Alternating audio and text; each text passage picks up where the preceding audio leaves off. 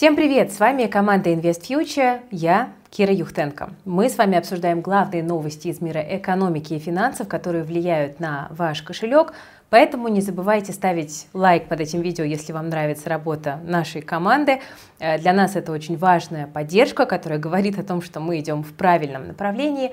Ну а также вы можете подписаться на мои личные аккаунты в Телеграме, а также в запрещенные социальные сети с картинками. Там я тоже выкладываю много интересного. Подписывайтесь там, где вам удобно. Ссылочки в описании к этому видео. If News. Самые важные новости без дум скроллинга. Начнем с интересного. В России потребовали незамедлительно начать онлайн-торговлю алкоголем.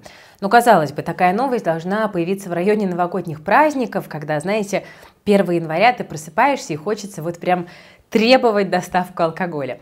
Ну ладно, это я, конечно, шучу. На самом деле требование принадлежит торгово-промышленной палате. Дело в том, что там считают, что закон об онлайн-торговле алкоголем нужно принимать прямо сейчас, не дожидаясь итогов эксперимента по продаже отечественного вина через сайт Почты России. У представителей организации есть вполне себе логичный аргумент. В торгово-промышленной палате указывают на явный и совершенно очевидный изъян эксперимента с Почтой России – Дело в том, что доставка вина осуществляется через день, и это условие не дает возможности легальным продавцам конкурировать с теневым рынком, что, собственно, и является одной из целей. Предложение, на самом деле, действительно разумное. Нелегальная ночная торговля существует, и вряд ли ее можно победить путем преследования. По оценкам экспертов, оборот теневого рынка 15-20 миллиардов рублей в год. Если будет создана легальная альтернатива, то доля теневого сегмента неизбежно начнет сокращаться, и это будет той самой желанной позитивной тенденцией. В торгово-промышленной палате уже придумали, как проверять возраст покупателей. Делать это планируется при помощи старых добрых госуслуг. Получение заказа будет осуществляться через QR-код, который генерируется на сервисе. Эта же система, как считают в ТПП, будет и блокировать выдачу алкоголя в ночное время суток, потому что по закону, я напомню, она запрещена. Но, правда, тогда не совсем понятно, какая может быть конкуренция нелегальной ночной торговли. Вот здесь как-то требуется пояснение. Но в любом случае, если требование ТПП будет принято, то отечественные производители алкоголя получат очередной драйвер для роста. Насколько сильным он окажется, будет, конечно, зависеть от объемов онлайн-продаж, но очевидно, видно. Если бы разрешили ночную доставку э, и продажу, то выручка производителей алкогольных напитков могла бы вырасти на десятки процентов, если не на сотни. Друзья, пресная вода – это новое золото. Несколько лет назад легендарный финансист Майкл Бьюри объявил о желании инвестировать только в воду. После прошлогодней засухи в Европе и на фоне новостей о нехватке воды в Африке кажется, что Бьюри все-таки был прав. Раньше у россиян было мало возможностей заработать на воде. Для этого нужно было покупать бумаги компаний и фондов за рубежом. Но теперь инвестировать в компании, работающие с водой, станет проще. Если вы встречали на улицах водоматы, то наверняка знаете, о чем я. Компания «Налей воды» построила высокотехнологичный, а главное инвестиционно привлекательный бизнес на автоматах с чистой питьевой водой. Этот бизнес появился в городе Челябинске в 2019 году. Основатели открыли его на собственные средства. Сейчас «Налей воды» работает в Екатеринбурге, Москве и пригородах, а к 2027 году сеть планирует закрепиться в 16 городах-миллионниках России.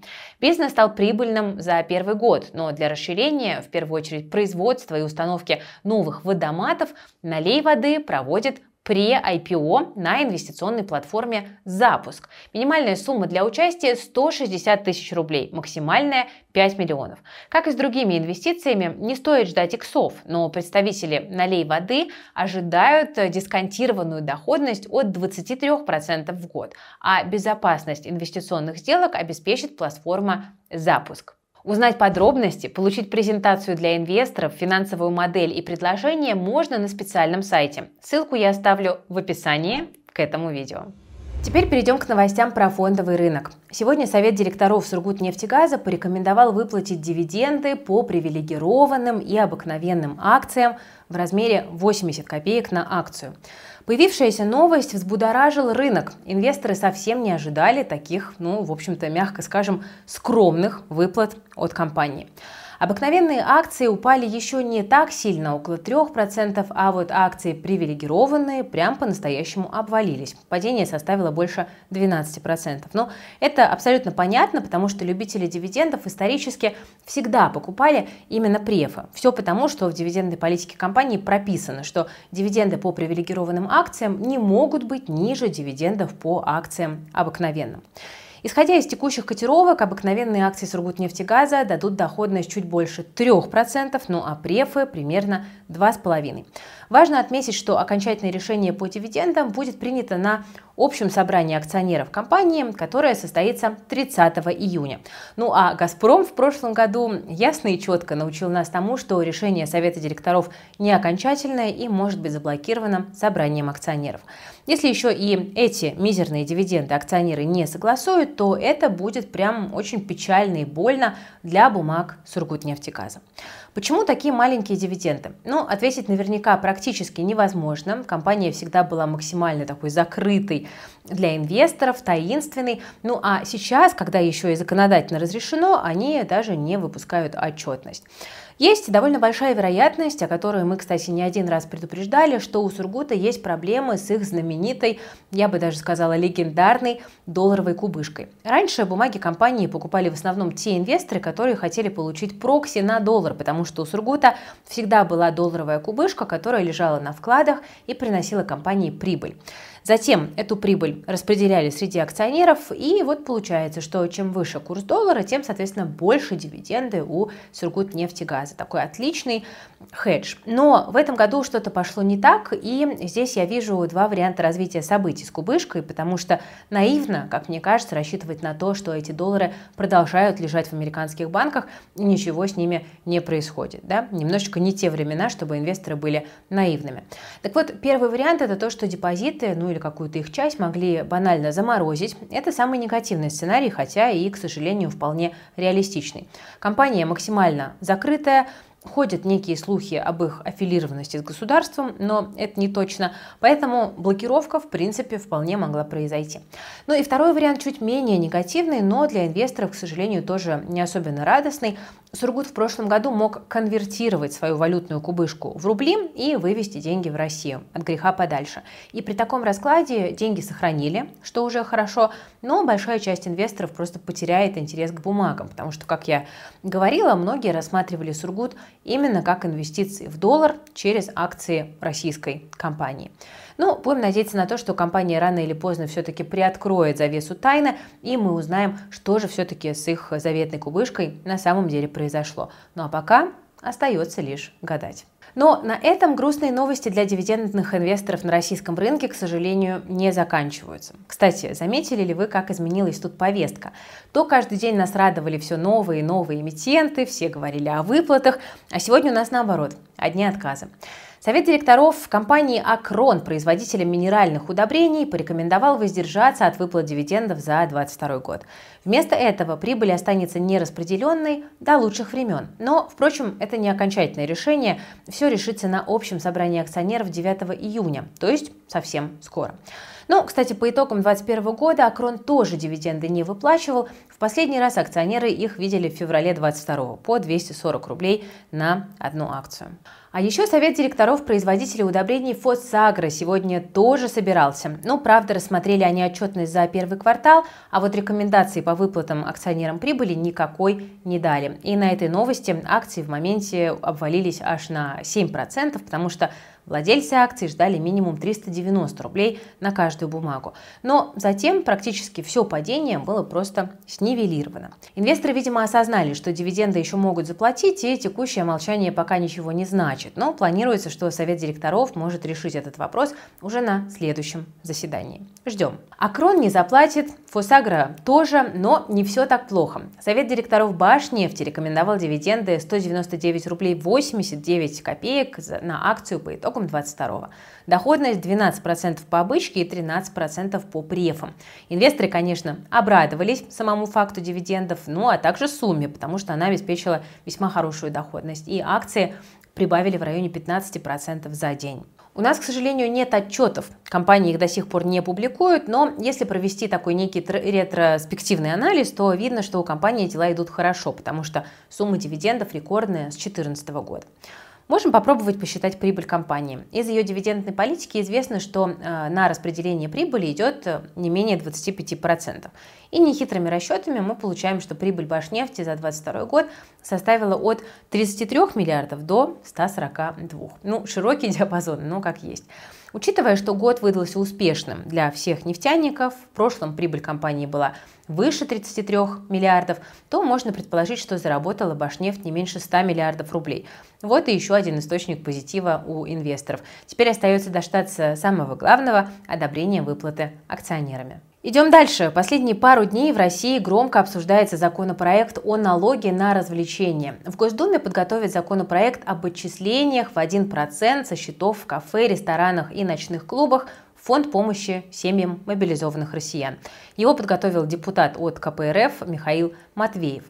Автор этой инициативы назвал такое решение, цитата, своеобразным налогом на развлечения в период военного времени. Конец цитаты. По словам Матвеева, это не обременительная наценка для посетителей заведений, но, цитата, в масштабах страны огромная сумма.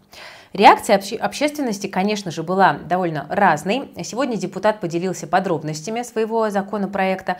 Снова цитата. «Это не налог, а сбор с элиты, которая его не заметит, ведь 10 рублей для них не деньги», заявил Михаил Матвеев в интервью изданию «Шот». По его мнению, богатые россияне такие меры даже не заметят. Но вот как считать, кто богатый, кто нет, этого, наверное, пока никто не знает. Матвеев подробностей э, тут не назвал. Ну, кстати говоря, это не первое предложение о том, чтобы э, ввести дополнительный налог на богатство. Ранее депутаты Госдумы от партии «Справедливая Россия за правду» Дмитрий Кузнецов и Олег Нилов предложили собирать с миллионеров дополнительный налог на нужды мобилизованных. А правительство, как мы хорошо помним, возьмет с компаний, получивших сверхприбыль, разовый налог в казну. Но вот пока законопроект о налоге на развлечения не принят, и некоторые депутаты даже сомнительно относятся к инициативе коллеги. Депутат Бессараб заявила, что налог на развлечения является экстремальным решением. Ну, собственно, можете написать в комментариях, как вы к такому налогу относитесь. Вообще в России есть два вечных вопроса. Что делать и какой будет пенсия? И вот последний вопрос занимает немалое место в общественной дискуссии в последнее время. И тут государство придумало новый формат. Это программа долгосрочных сбережений. И это, как говорят чиновники, финальный этап пенсионной реформы. Государство э, гарантирует различные стимулы для участников программы. Какие это стимулы? Софинансирование до 36 тысяч в год в течение трех лет после вступления в программу, ежегодный налоговый вычет на сумму взносов до 400 тысяч в год, возврат на руки 52 тысяч, Далее, внесенные средства граждан будут застрахованы на сумму 2,8 миллиона рублей. Участие в программе с 18 лет. Деньги будут аккумулироваться в негосударственных пенсионных фондах, которые будут их инвестировать в инструменты с низким риском под регулярным присмотром Центрального банка. Минимальный срок участия в этой программе 15 лет. Раньше, то есть до истечения 15-летнего срока, участники программы смогут начать получать выплаты в случае достижения 55 лет женщинами и 60 лет мужчинами, старой границы пенсионного возраста. Также можно будет забрать часть накоплений или всю сумму целиком досрочно, без потери процентного дохода, но только при наступлении особых жизненных ситуаций на оплату дорогостоящего лечения участника программы и его близких родственников, и также получение высшего образования ребенком. Вот на историю с высшим образованием можно обратить внимание. Откладываешь денежку, получаешь пассивный доход э, на пенсию, так еще и за тебя инвестируют. То есть как бы вроде бы одни плюсы, но, как и всегда, есть подводные камни. Дело в том, что средневзвешенная доходность пенсионных накоплений в негосударственных пенсионных фондах, они же НПФ, до вычета комиссии в 2022 году составила 5,1%. При этом годовая инфляция, как вы помните, была почти 12%. Для сравнения, индекс корпоративных облигаций, который рассчитывает Мосбиржа, за тот же период вырос более чем на 8%, а средняя доходность по рублевым вкладам была бы аналогичной 5,1% годовых, но только вот чистыми, то есть без необходимости еще и оплачивать работу НПФ. НПФ будут взимать также комиссионное вознаграждение за свои услуги, постоянное вознаграждение 6 десятых средней совокупной стоимости средств и э, переменное вознаграждение до 15% дохода от инвестирования сбережений граждан. Ну, честно говоря, комиссии солидные, знаете, как в лучших инвестдомах. Честно говоря, непонятно, как такой мерой правительство планирует увеличить инвестиционный спрос россиян. Ты теряешь деньги на инфляции, ликвидность маленькая, да и количество жизненных случаев для изъятия средств меньше даже, чем на ИИС. Не лучше ли самому накопить на свою пенсию? За 15 лет, на которые рассчитан план долгосрочных сбережений, можно на самом деле несколько раз сильно просесть, вырасти, потом опять просесть и вновь выйти в прибыль. Да, придется инвестировать самому и тратить какое-то время на это, но Разве счастливая пенсия не является стимулом к тому, чтобы изучить основы инвестиций? На этот вопрос каждому человеку стоит отвечать самостоятельно. Но рассчитывать на солидную пенсию от государства, если вам там, 30 или 40 лет в сегодняшних условиях, как мне кажется, рискованнее, чем даже инвестировать в акции Virgin Galactic. Причем это касается абсолютно любой страны, да, где бы вы ни находились, потому что на самом деле пенсионные системы многих даже суперразвитых стран сейчас очень сильно качают отличаются. Поэтому Моя философия заключается в том, чтобы как можно раньше начинать изучать инвестиционные инструменты, практиковаться, создавать капитал, его наращивать, при этом использовать разнообразные инструменты, такие как фондовый рынок, там, банковские вклады, недвижимость, которая обеспечивает понятный, предсказуемый пассивный доход от сдачи. Да? И с каждым, с каждым годом становиться ближе к финансовой независимости. Кстати, про недвижимость. В Сочи она по цене золота. Сочи обогнал Москву и стал лидером по росту стоимости вторичных частных домов, сообщает ЦИАН. За год цена частных домов в Сочи выросла на 4,5% до 39 миллионов рублей за объект. В Подмосковье цены на коттеджи упали на 12% за год. Средняя стоимость жилья снизилась до 25 миллионов рублей. Так что Сочи – город миллионеров. Тем временем аэропорт Пулково в Санкт-Петербурге сообщил о запуске рейсов на своей площадке в Китай. Перелеты будут проходить 8 раз в неделю, и этот процесс запустится уже летом. С 31 мая авиакомпания Hainan Airlines увеличит частоту полетов в Пекин до двух в неделю, уже с 16 июня до трех. С 6 июня China Eastern Airlines откроет регулярное авиасообщение из Питера в Шанхай, ну а Сихуань Airlines увеличит частоту полетов в Ченду с 1 до 2 в неделю по четвергам и субботам. Рейсов действительно много. По словам вице-губернатора Петербурга Бориса Петровского, турпоток из Китая в Петербург начал восстанавливаться после пандемии, и это требует большего количества рейсов. Но, конечно же, это не единственная причина. Такие явления – следствие экономического сближения двух стран, и они были достаточно ожидаемы. Интересно, кстати, сколько будут стоить билеты и какой будет спрос со стороны российских граждан на отпуск в Китае. Вы напишите, пожалуйста, в комментариях, поехали бы вы в Китай и какой город вы бы выбрали. Я спрашиваю совершенно искренне, без какой-либо иронии, потому что я в Китае ни разу не была. Почему бы и не съездить? Ну, так что вот поделитесь. Ну что же, друзья, на сегодня у меня все. Спасибо за внимание. Э, если выпуск вам понравился, то, пожалуйста, не забудьте про лайк, не забудьте подписаться на канал Invest Future и переходите по ссылочкам в описании к этому видео, подписывайтесь на мои социальные сети, ну и на другие наши проекты, которые тоже в описании к этому видео указаны. Берегите себя, своих близких, свои деньги. Всем пока!